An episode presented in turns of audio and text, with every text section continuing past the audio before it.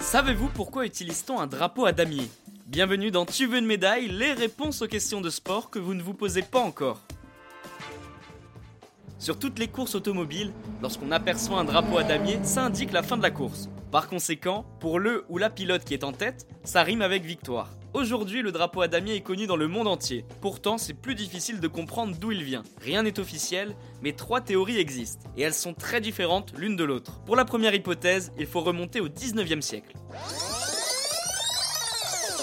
Direction les États-Unis, pas pour des courses de voitures mais des courses de chevaux. À l'époque, les compétitions équestres se terminaient par de grands repas. L'anecdote est assez amusante, pour faire comprendre que le repas était prêt, tout le monde agitait les nappes de la table. Une manière de mettre également fin à la course. Et comme vous pouvez le deviner, les nappes étaient à carreaux. Pour la deuxième hypothèse, on retrouve une nouvelle fois les chevaux, cette fois-ci ils sont en bois et sur un échiquier. Et ça se passerait aux 24 heures du Mans. Lors des premières années de l'événement, le commissaire de la course présent sur la ligne d'arrivée n'était pas prêt.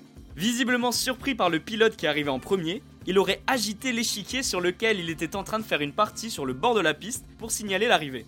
Et la dernière possibilité viendrait cette fois-ci du cyclisme, et il faut revenir en 1860. Pendant les courses, certaines personnes auraient été placées à des lieux importants du parcours et même à l'arrivée, mais pas de n'importe quelle manière. Ils auraient été habillés avec des vêtements à carreaux, le but est simple, se démarquer dans la foule pour permettre aux cyclistes de localiser les lieux stratégiques, comme par exemple la zone de sprint à l'arrivée. Une idée qui aurait été reprise sur une course automobile qui s'appelle le Glyden Tour quelques années plus tard. Et bien voilà, vous savez maintenant pourquoi on utilise un drapeau à damier sur les courses automobiles.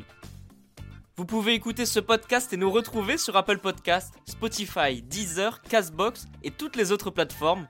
N'hésitez pas à partager, noter ou laisser en commentaire une question. J'essaierai d'y répondre dans un prochain épisode.